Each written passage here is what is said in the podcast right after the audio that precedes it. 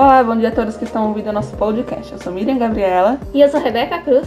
Nós somos estudantes do primeiro ano do ensino médio do Senato José Bonifácio. Hoje estamos aqui com um convidado muito especial, nosso professor de matemática, César Manieri. Além de professor, soubemos que você foi engenheiro alguns anos atrás e dono de uma escola. Explique... Nos explique isso. É, então, obrigado pelo convite. Estou muito feliz E nós que agradecemos. é, em estar participando aqui com vocês desse trabalho fantástico, tá? E você me perguntou se é, eu que eu tive, que eu tive uma escola. Bom, eu vou contar um pouquinho dessa história, né? É, a, é, a minha formação, né, ela é engenharia.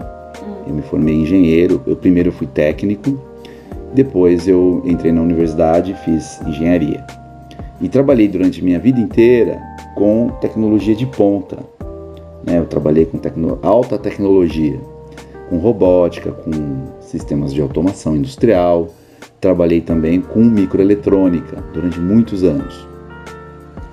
Eh, e aí no final da- dos anos foi 2008 por aí, 2009, 2005, 2006, 2007, 2008, 2009, 2010, lá para 2011, eu nós tivemos um problema no Brasil, um problema político grave e tal, e todo mundo ficou desempregado e tal, inclusive eu. E aí eu resolvi, então, é, eu, eu vi que eu gostava muito de dar aula, gostava bastante, assim, de ensinar as pessoas e tudo mais. Então eu resolvi abrir uma escola, abri a escola, e era uma escola de reforço escolar, porque eu tinha visto que eh, nesses meus anos de trabalho que eh, tinha muita gente que tinha dificuldade de conversar, tinha dificuldade em calcular, fazer cálculos simples, né, tinha dificuldade em escrever. Então eu resolvi entrar nessa área de reforço escolar. E aí eh, fui bem durante, trabalhei durante quatro anos tive bastante alunos, cheguei a ter 300 alunos. E depois que é, a crise aumentou, né, teve uma crise grande no final, é, eu acabei fechando a escola, entrei na faculdade de matemática e resolvi virar professor de, mate, professor de matemática, né? E eu já estou aqui com vocês.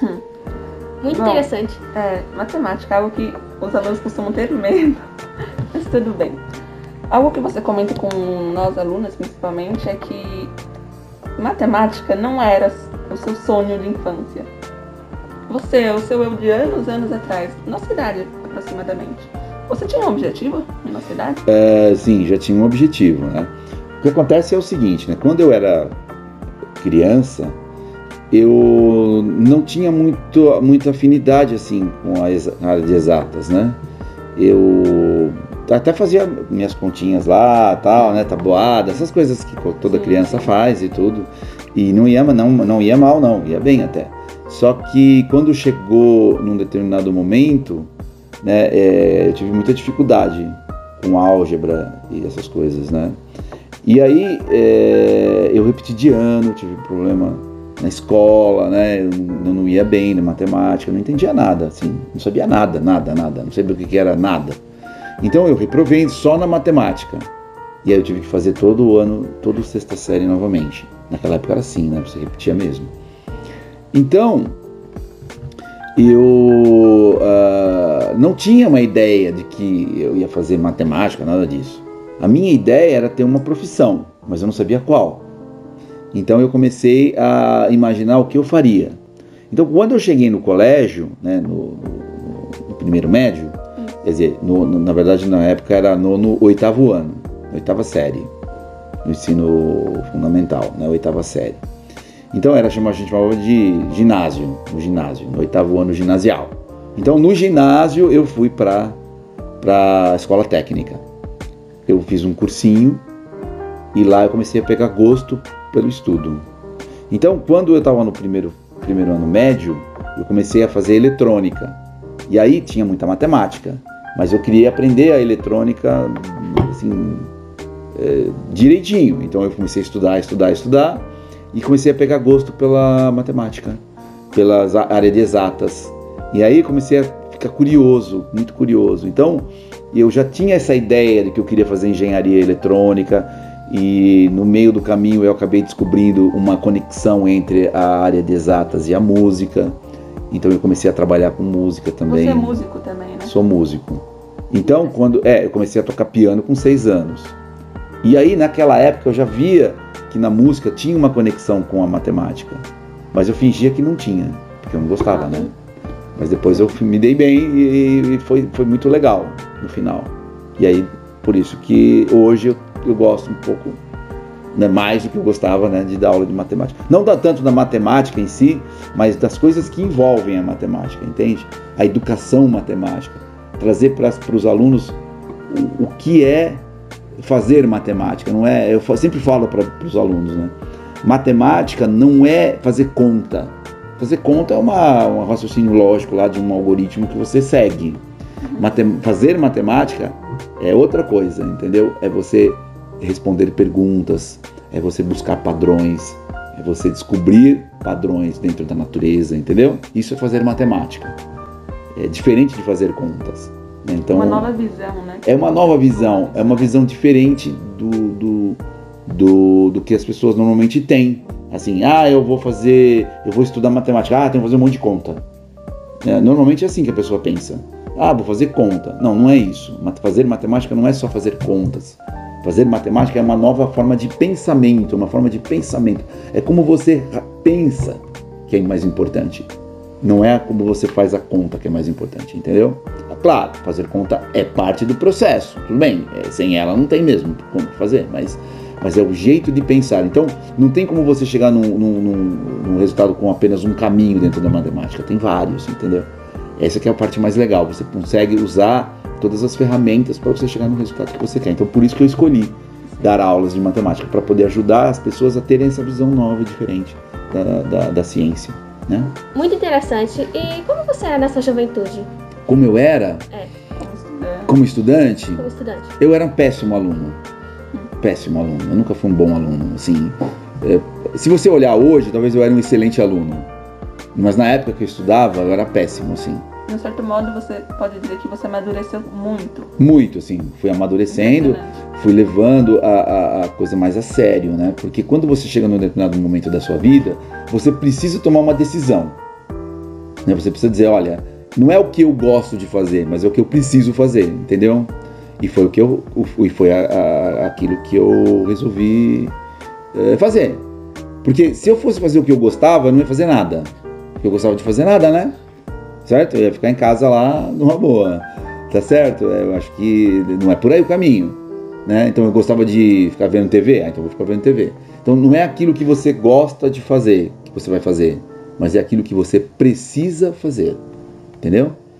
Então é por isso que quando eu era na, na, minha juventude eu gostava de brincar, eu gostava de ficar com meus amigos, eu gostava de ficar brincando na rua. Eu era um moleque de rua, assim, de brincar entendeu? Então eu tinha mais afinidade com a diversão, com as coisas boas da vida, né? Mas chegou um momento em que eu tive que tomar uma decisão e por aí que as coisas aconteceram. E o que te levou a pensar de um jeito mais profissional? O que te levou a, digamos, acender uma luz em você, sabe? Para você começar a parar de ser essa pessoa que nem você disse e começar a pensar no seu futuro. É, foi, é, sim, o que mudou, a chave que mudou tudo foi o oitavo ano do ginásio, ginasial, né? Oitava sim. série ginasial. Porque foi o seguinte, é, eu percebi que algo precisava ser feito, assim, que eu precisava fazer alguma coisa. Uma mudança. Uma mudança. Porque assim, né? Eu, eu queria ter um trabalho, eu queria ter uma família, entende? Então, quando você começa a pensar desse jeito, você, alguma coisa muda, porque você fala, bom, se eu, quer, se eu tenho um objetivo na vida, por exemplo, que é ter uma família, eu preciso, no mínimo, ter um como me sustentar, sei lá. Tá certo? Foi, foi aí que a, que a coisa mudou, porque quando eu entrei no colégio, colégio técnico, que foi uma virada, porque lá eu comecei a perceber que eu tinha um potencial para fazer coisas. Lá eu desenvolvi laboratório, desenvolvi um, um pensamento técnico, um pensamento profissional, um pensamento de fazer as coisas decentemente, fazer relatórios, tudo, tudo bonitinho de acordo com o que os professores mandavam. Então você era, você era educado a ter capricho nas coisas, você era educado a ter coisa, fazer as coisas de maneira ordenada. E aí eu comecei a ver que na profissão da gente é assim. Entende? Quando você vai trabalhar na sua profissão, seja ela qual for, você precisa ter uma determinada é, disciplina para que aquilo funcione, para que você tenha resultado. Senão não tem resultado. Percebe? Você não consegue o resultado. Você precisa ter uma disciplina de trabalho. Você precisa entregar as coisas de maneira ordenada. Você precisa fazer aquilo acontecer de alguma maneira. E se você não tiver ordem naquilo, se for tudo desordenado, você não obtém o resultado que você precisa. Foi aí que começou tudo mudar. E aí, quando eu estava no terceiro ano do ensino médio, o que, que aconteceu? Eu quase reprovei no colégio. Por quê? Porque estava muito difícil. Entende? Era uma matemática avançada, era cálculo, cálculo numérico e todas as outras coisas no colégio. Era um nível que hoje, se você olhar na escola, no, no colégio aqui, está muito, muito, muito abaixo. Entendeu? Era um nível muito alto, assim, de exigência. Então eu tive que estudar o triplo, quádruplo. Tanto é que quando eu ficava em casa, estudando, meus amigos vinham lá chamar para andar de moto, para fazer bagunça e tal, eu tava lá, não dá porque eu estou estudando. Entendeu? Eu tive que tomar, eu tive que tomar uma decisão. Então foi isso que, que aconteceu. Teve uma, foi uma virada. Para mim, o ensino médio foi a virada da minha vida. Não foi a universidade. A universidade, como eu já disse várias vezes e repito, ela não é um lugar para você ir lá estudar. A universidade é um lugar para você ir lá fazer pesquisa e outras coisas. Entendeu? O, o que muda na tua vida é o, é o básico, quando você está estudando no básico. É, é isso que te dá todo o, o, te dá toda a base, né, que você precisa para ir para a universidade. Então, para mim, o colégio foi mais importante que a universidade, para mim, né, isso no meu caso. Bom, além desse, digamos, tapa na cara que você teve no seu colégio, teve alguém ou algo que te deu uma inspiração, digamos, apoio familiar, por exemplo, algo que um monte, várias pessoas costumam falar. Um apoio de é, família mesmo. É, é, engraçado isso, né? Porque quando eu era criança, é, minha mãe, né? Ela, é, nós somos em quatro irmãos, né? Então você imagina, né? Uma dona de casa cuidando de quatro crianças, né? O pai trabalhando fora e a gente lá bagunçando em casa, fazendo bagunça. Então a minha mãe era bem rígida com relação aos estudos. Ela não admitia que você não estudasse.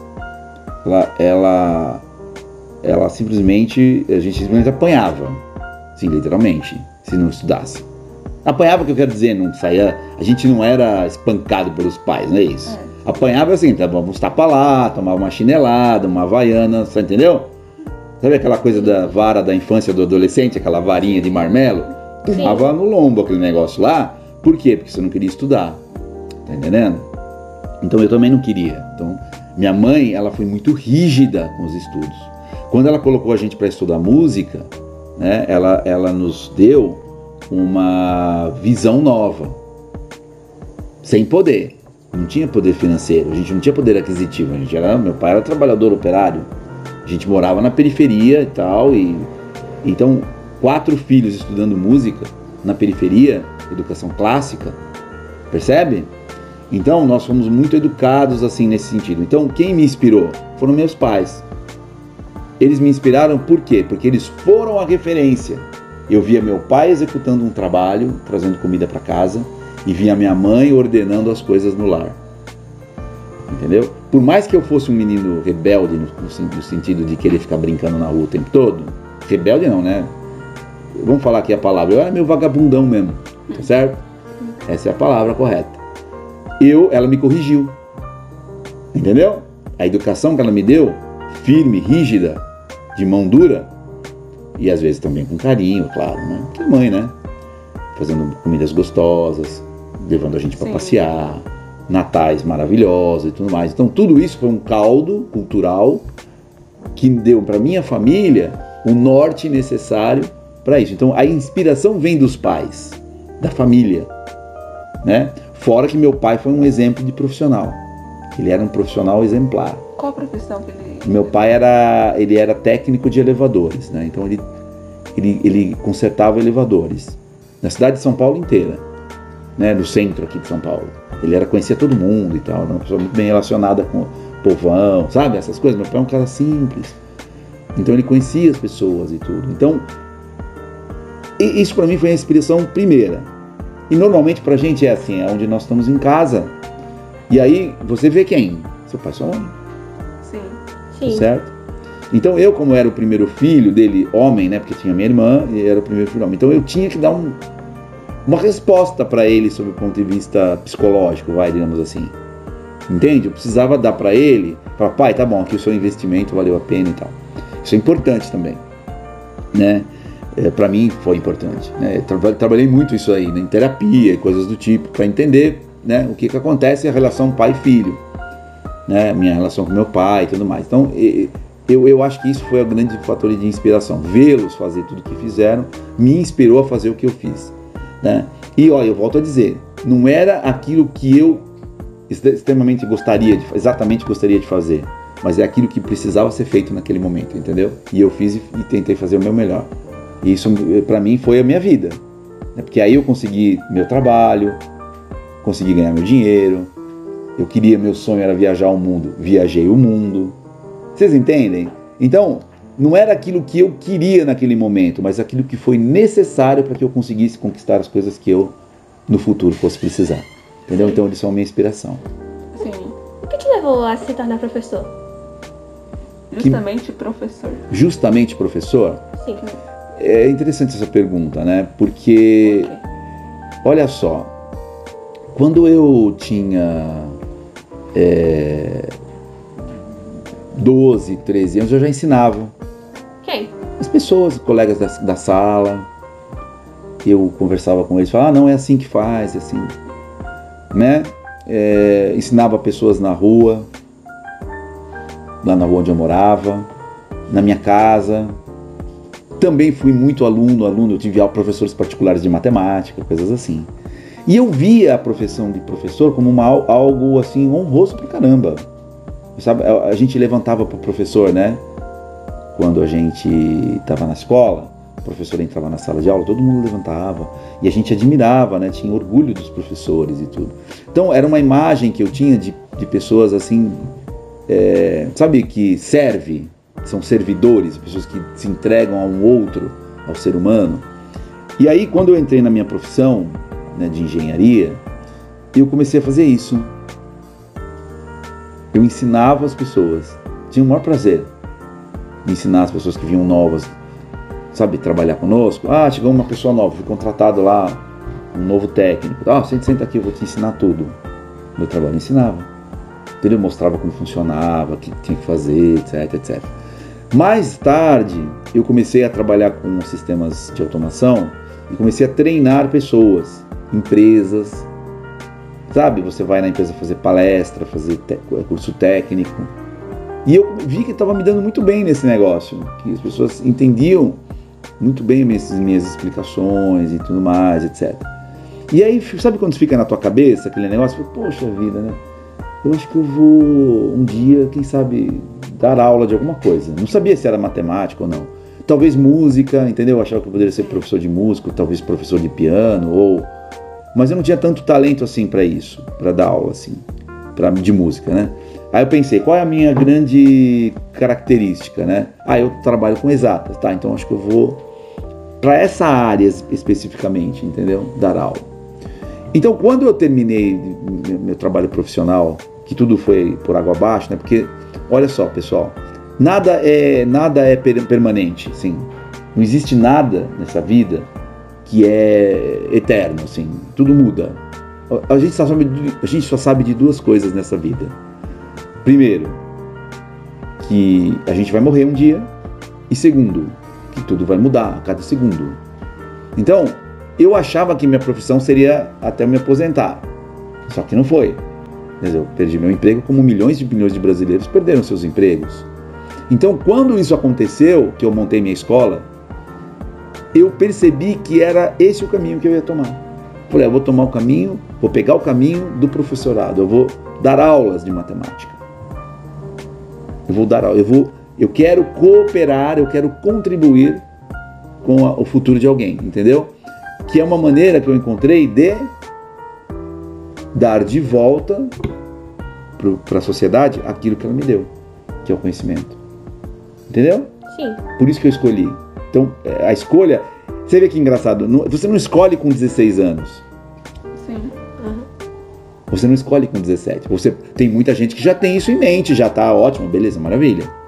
Mas a grande maioria das pessoas, 99% das pessoas comuns, assim, não sabem exatamente o que vão fazer da vida com 16, 17 anos. Normalmente pensam que vão fazer algo e conforme o tempo vai passando, vai vendo que um outro caminho vai se abrindo. Ela Exatamente. A gostar de outra coisa. De Foi, prazer em outra coisa. É, foi justamente o que aconteceu comigo. Eu tenho prazer de fazer várias coisas. Eu faria, assim, com prazer mesmo, muitas coisas. Tá, mas é, apareceu a, a- a dar aulas. E eu tô adorando, né, assim, esse- essa profissão. Eu realmente estou gostando demais, né? É, por quê? Porque eu tenho a oportunidade de dar para as pessoas, para os jovens, né, para as crianças, para os adolescentes, uma visão diferente do que é estudado, do que é a vida. Então, a, a vantagem que eu tenho como professor é essa: é ter vivido uma vida diferente do- do- do- de- antes de ser professor. E isso deu para mim uma visão completamente diferente da matéria. Então, quando eu venho aqui dar aula para vocês, eu sei que tem umas coisas que são enfadonhas, chatas, que vocês têm que ir lá ver, então fórmulas, etc, etc. Mas eu tento passar para vocês uma visão um pouco mais realista do negócio. Olha, isso aqui você usa aqui, isso aqui você usa aqui, isso aqui você não vai usar, Na isso aqui você vai. prática. Na prática. Para vocês não sentirem o medo da matéria. Entendeu? Porque não é, não é para ter medo mesmo. É, é só mais um desafio, como a vida tem tantos desafios. Entendeu? Por isso que eu escolhi ser professor. Início da sua carreira, qual foi a maior dificuldade que você teve? Várias pessoas Ah. comentam a respeito de arranjar o primeiro trabalho, por exemplo, mesmo não sendo algo na sua relação à sua faculdade, seu estudo. Há sempre um. Para arranjar um trabalho começa sempre através de alguma dificuldade, né? É, e foi muito difícil no começo. Eu quase desisti no começo, logo no primeiro emprego que eu tive na vida. Qual foi? Foi um emprego de técnico numa empresa pequena perto da minha casa. Era uma empresa que fazia é, equipamentos médicos, tá? Então, por exemplo, eletrocardiógrafos, né? Desfibril- desfibriladores, sabe o desfibrilador? Aquele que você pum, põe no coração da pessoa, leva um Sim. choque Ah, sim, Sim, ressuscitar a pessoa. para ressuscitar a pessoa. É, para fazer. Na verdade, não ressuscita, né? O que ele faz é colocar o coração batendo dentro de uma ordem, tá? Porque quando você está fibrilando, significa que o coração ele está batendo de forma desordenada. Lembra que eu falei para vocês da ordem, que vocês precisam colocar as coisas em ordem? Tudo funciona dentro de uma determinada ordem. Então, se o coração está desordenado, você vai lá com o desfibrilador e, e- e tira a fibrilação do coração. Você tira o coração daquele estágio de pré-infarto. Entendeu? E aí o coração volta a bater normalmente. É uma, é uma carga elétrica que você coloca dentro do corpo humano. Então, eu fui trabalhar nessa empresa e eu era uma pessoa muito inexperiente. né? Eu tinha Com quantos 17 anos? 17 anos. Ah, E sofri bastante porque não sabia como funcionava a minha empresa. E para mim foi uma foi muito difícil livrar, me livrar dessa questão psicológica, né? Porque você foi, eu fui extremamente inocente, ingênuo pra caramba, né? Ninguém chegou pra mim e falou: "Cara, é o seguinte, vai vir aqui, nós vamos te dar um treinamento, tá, você vai fazer executar a sua função". jogaram. Me jogaram lá, me deram uma mala com ferramentas e me jogaram dentro de UTI. Então eles esperavam que você já soubesse. Esperava que eu já soubesse. E ninguém sabe. Essa foi a sua maior dificuldade, começar a se encaixar aí. É, foi a maior dificuldade, tentar me encaixar dentro de um mundo que era totalmente diferente do mundo escolar. Entende? O mundo profissional, ele é um mundo cruel. Cruel por quê? Porque você precisa dar resultado. Entende? Não é que é ruim ou bom, ele é cruel apenas assim. Cruel por quê? Porque você precisa lá dar resultado. Se você não der resultado, eles vão trocar você e vão botar outra pessoa no lugar. Entendeu? Não é uma questão de ser vítima ou não da situação. É questão que você tem que se preparar para isso. Eu fui preparado, mas não 100%. Não fui 100% preparado para enfrentar o mundo profissional. Eu, pe- pessoalmente, particular. Né? Às vezes com você pode ser diferente, mas a minha história foi essa. Então, durante muitos anos dentro da minha profissão, eu tive muita dificuldade de lidar é, com essas questões. Né? É, mas eu posso dizer que eu obtive sucesso, porque eu, eu construí uma história dentro da minha profissão. Eu fui uma pessoa muito conhecida dentro da minha profissão, entendeu? Viajou Sim. quase o mundo inteiro. E viajei quase o mundo inteiro. Na minha profissão. Então é uma coisa que eu me orgulho demais. Né? Eu me orgulho de ter, ter construído essa história. Eu fui, eu fui uma das pessoas que ajudou a construir a história da tecnologia aqui. Tem É. vários outros colegas meus que fizeram até muito mais que eu, mas eu também fui uma das peças que ajudou a construir. Então, por mais que eu tenha tido dificuldade no começo, eu fui superando cada obstáculo com muita determinação, com muita, muito trabalho, muita perseverança, tomando muita paulada, mas ajudando muitas pessoas, entendeu? Sendo uma pessoa cortês, cordial, amiga, não puxando o tapete de ninguém, né? Cometi erros, ah, óbvio que cometi erros, né? Mas a dificuldade do começo me deu calo, me calejou para lidar. Mas você nunca vai estar preparado, porque o ser humano é imprevisível. Então tem interesses, tem um monte de coisa, questões políticas, tudo isso, né? Então por isso que quando a gente vem para a escola, a gente vem para a escola para sofrer essa transformação e ganhar maturidade, para que quando você chegar no mundo profissional, você está preparado para levar esses, sabe, você apanhar, porque você vai apanhar, não tem a dúvida. Entende? Você vai apanhar da, da vida, assim, a vida não é simplesmente, ah, que legal, dá tudo certo. Não é assim, entendeu? Tem que estar certo, dá errado, você acerta, você erra, você sofre, você fica feliz e tudo mais, entendeu? Dentro da sua profissão ou não, em qualquer lugar. Entende? Na profissão, então, pior ainda, por quê? Porque é o lugar onde você vai se expor mais. Então as pessoas vão te avaliar o tempo todo. Não é? Você fala assim, ah, eu tenho prova na escola cada bimestre, né? Na profissão você tem prova todo dia. A cada minuto é alguém te avaliando. Com cada palavra que você fala, cada atitude que você tem, cada gesto que você faz, cada roupa que você usa, cada. Entendeu? É muito difícil no profissional. Né? Então, para mim, foi assim. Talvez tem outras pessoas que lidam de maneira diferente sobre a questão psicológica da, da, da coisa, né? Então, é isso. Então, o início da carreira profissional foi muito complicado, mesmo de professor. E falando nisso, o que te motivou a não desistir? O que te deu motivação para continuar? Então, o foco, o foco que você tem que ter naquilo que você quer para você. Porque quando eu vim aqui para trabalhar como professor, você acha que foi fácil? Não. Eu também tive questões, entendeu? Sob o ponto de vista de relacionamento com os alunos, tem um aprendizado. Que, por que, que você não desiste? Você não pode desistir, não é uma opção. Recentemente teve a Olimpíada, né? Aí teve a Simone Biles lá que ela desistiu. Sim. Tá certo? Por que, que ela desistiu? Porque aqui, ó. É mente. É a mente que leva você a não desistir. Ou desistir. Percebe? É o quão forte você é dentro da sua mente. Porque eu falo, você não é só corpo. Né? Você não é só vir à escola, pegar suas perninhas e andar aqui. Até essa é fácil. Você é o que? Você é corpo, você é coração, você é mente, você é espírito. Tá certo? Então, o que faz você, o que me fez não desistir, né? Um objetivo muito claro. Ah, eu quero ganhar dinheiro? Não, o objetivo eu quero, eu queria montar minha família e passar e deixar um legado Entende? Que legado? Um legado de que nem meu pai me deixou. Dinheiro? Não, não é dinheiro. Entendeu? É um ensinamento, é, uma, é um pensamento, é uma cultura, é uma forma de enxergar a vida, né? É o outro, é você poder servir ao, ao outro, entendeu?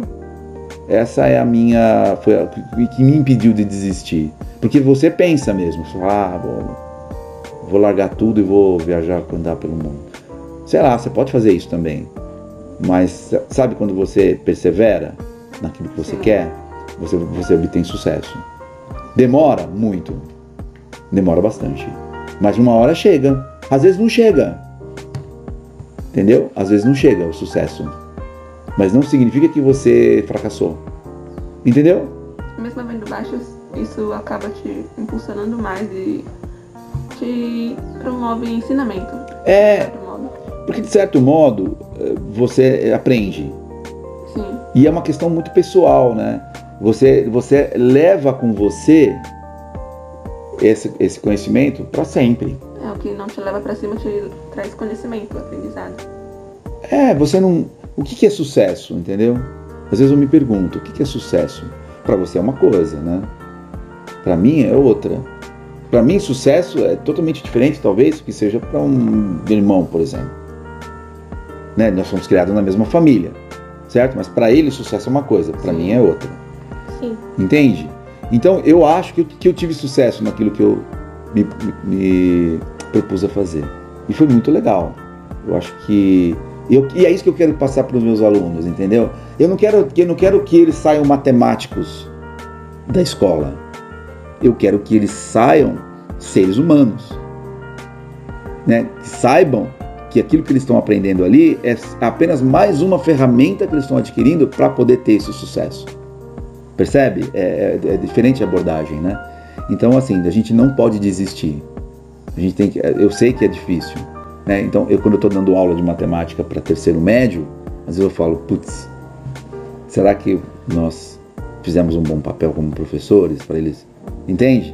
Eu não posso desistir, entendeu? Só porque tem um ou outro que não estuda, tem um ou outro que não quer. E a gente não pode desistir de ninguém, né? e nem, da nossa, nem do nosso trabalho, entendeu? Perseverança. Tem que ter perseverança, de todos os lados. Sim. Relacionado à sua vida pessoal e profissional, como você consegue manter esse equilíbrio entre as duas? Profissional e? Pessoal. Pessoal? Ah, puxa vida.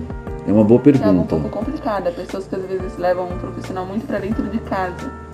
Isso acaba influenciando bastante em relação à nossa relação familiar. É, Como então. Você consegue manter o equilíbrio? Então, dois filhos, né? tenho dois filhos e eles, eles, eu não sei como é que eles veem ter dois pais, né, a mãe e o pai como professores, né?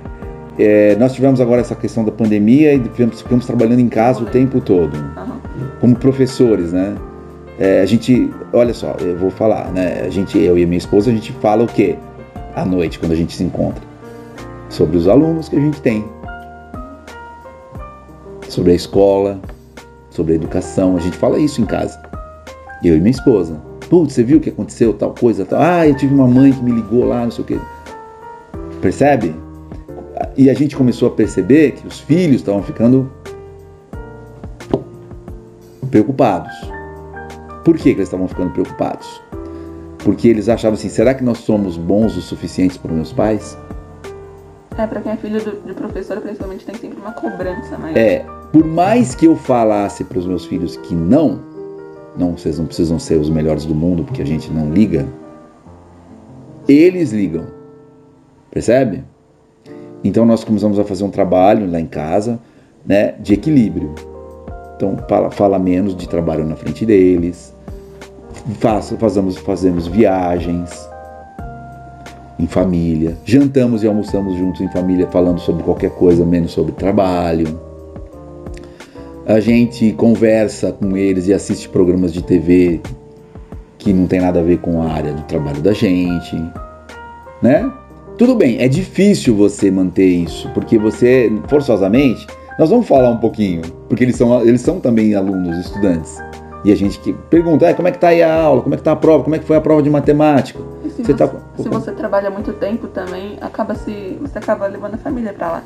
Acaba se tornando um ambiente familiar também. É, é. Tem bastante gosto. É. Por exemplo, eu tenho um outro trabalho que eu faço, que é escrever aulas. Eu escrevo aulas é, para uma escola internacional de matemática, para primeiro ano fundamental. Então eu fico lá escrevendo aula o tempo todo perguntando para minha mulher, ah, o que, que uma criança de 7 anos faz quando vê isso aqui? Como que é o comportamento? Porque eu não conheço, né, o comportamento de crianças assim na escola, né? Quem tem esse contato é ela. E aí ela me explica tudo. Aí meus filhos veem eu trabalhando até meia-noite, uma hora da manhã. Então eu não sei se isso é bom ou ruim. Eu acho que é um exemplo. Mas eu também tiro umas, um período da semana para ficar junto com eles, ver TV, ver futebol. Manter o equilíbrio. Né? Manter o equilíbrio. E por mais ter trabalho que eu tenha, eu largo aquilo que eu estou fazendo para ficar com meu filho para ver futebol, por exemplo. Sim. Entende? Então é uma maneira de a gente se conectar e tal. E a família almoça junto, janta junto, toma café da manhã junto. Pode parecer estranho, né? Mas é uma coisa muito boa. Você sentar com a sua família, entendeu? E começar a falar sobre Joaninha, né? São Joaninha, um inseto, são... sei é. lá. Esses curtos momentos que fazem grande diferença. Como é que é? Os curtos momentos que fazem grande diferença. São os pequenos momentos, os detalhes. Quando a gente viajou agora recentemente, a gente foi pro sul e tivemos umas briguinhas lá, né, entre família. Né? Mas depois foi ótimo, porque a gente começou a se envolver novamente e tal. Então, em todas as relações você vai sempre ter briga, não briga, sabe? Nunca é uma montanha russa. É uma montanha russa, nunca é tão eh, estável assim as relações, né? Sim. Você sempre tem uma questão ou outra com alguém e tudo mais. E isso também é um aprendizado. né? Então a gente procura, eh, quando a gente viaja, né, a gente procura sempre esquecer um pouco das relações que a gente tem aqui com relação à profissão e tudo mais e ficar focado única e exclusivamente naquela diversão, entendeu? A gente faz isso. Então isso para nós é positivo, porque você não acaba não tendo é, que ficar lidando o tempo todo né, com essa questão profissional em casa. Então por isso que eu recomendo, inclusive, né, que as famílias viajem juntas, façam programas juntos, um pai e filho, o máximo que puder. Passa rápido, viu? Passa muito rápido. Daqui a pouco vocês estão com o filho de vocês fazendo isso. É rápido. É. E voltando para a questão de pandemia, começou 2020, foi algo bem turbulento para todas as pessoas. Qual você diria que foi a sua maior dificuldade? E como é que você lidou com isso no início da pandemia em relação ao seu profissional e à sua família? Então, né, essa pandemia, ela trouxe para mim uma realidade que eu não estava tendo até então, que é, a- é a- o sentimento de finitude, sabe? Hum. Você fala assim, bom, é, se eu pegar esse negócio, ninguém sabe se eu vou sobreviver ou não. A chance de eu sobreviver, como eu sou professor de matemática, né, eu calculo. A chance de eu sobreviver é alta, né? Mas existe uma chance de eu morrer. Tá certo? Então como é que eu lidei com isso, né, profissionalmente? Eu, eu já tinha uma uma facilidade de lidar com tecnologia. Então eu não tive nenhuma dificuldade em lidar com o computador, com dar aula online, nada disso. Eu isso não, para mim não, não trouxe nenhuma, nenhuma questão. Acho Tá que a certo. dificuldade maior foi com a interação entre professor e aluno. É, a dificuldade maior é o seguinte, é a comunicação que foi corrompida. Ela foi cortada. Sim. né? Então, quando você corta a comunicação com alguém, você perde aquele fluxo de relacionamento. Então, qual foi a maior dificuldade como profissional? É não ter o feedback das pessoas que estão do outro lado do computador. Algo que não se imaginava, né? Porque foi uma, algo um brusco. A gente estava em aula presencial. Do nada foi para vídeo, na frente É. de uma tela. É, isso foi péssimo. Foi algo de repente. Foi repentino, Repentino. é. Exatamente. Então, é péssimo. Por que, que é péssimo? Porque você perdeu o olho no olho, você perdeu a conexão. Apesar de você estar conectado digitalmente, você perdeu a conexão real entre as pessoas. Então, o que faz o aprendizado? O que, o que, que leva você a aprender alguma coisa? A vontade? Não, é, a vontade é uma delas, mas você. é, o que faz você aprender, na verdade, é a conexão que você tem com o outro. Entende? A conexão entre eu, entre o professor e o aluno, ela é fundamental. Se não tem essa conexão, não tem aprendizado. Sim. Você só aprende a partir do momento em que você quer aprender alguma coisa e tem alguém querendo ensinar. E isso acontece face to face, quer dizer, é, é- Cara, é- é uma, é cara a cara. É uma questão emocional, não é uma questão técnica. Percebe? Você só guarda na memória aquilo que te emociona. Você não consegue guardar na memória coisas que. Ah, quem falou pra você ali naquele momento e tal, não significou nada. Percebe? Tanto é que eu vejo agora que tem muitos estudantes, enfim, que estão numa determinada série, que facilmente eu colocaria eles numa série anterior ou até duas, pra gente poder colocar o nível do cara no lugar certo. Muitos professores estão falando isso. É, exatamente. Então por quê? Porque houve, um, hou- houve uma lacuna no aprendizado. Porque é óbvio que uma criança que está no computador, ela não vai aprender nada. É muito óbvio. Principalmente com o ambiente familiar, às vezes tem família gritando. tem É, cachorro latindo, tem a pessoa não tá vizinho. prestando atenção. tá É, tem TV coisa. ligada, rádio ligada, uma coisa assim. Sim. E o ambiente escolar, como esse aqui, por exemplo, essa biblioteca, Algo que você consegue ter foco. você tem foco. Quando você tá face a face com a pessoa, é bem mais fácil prestar atenção do que quando você tá no computador olhando. É, exatamente. Tem várias distrações. Exatamente. Sim. Então, quando você senta aqui, como nós estamos sentados aqui conversando, trocando essa ideia, e eu falo pra vocês, olha, vamos fazer tal coisa assim, olha, então faz assim, pega a pessoa próxima da pessoa, tá você tá vendo a pessoa, você tá sentindo ali aquele ambiente e tudo mais, beleza.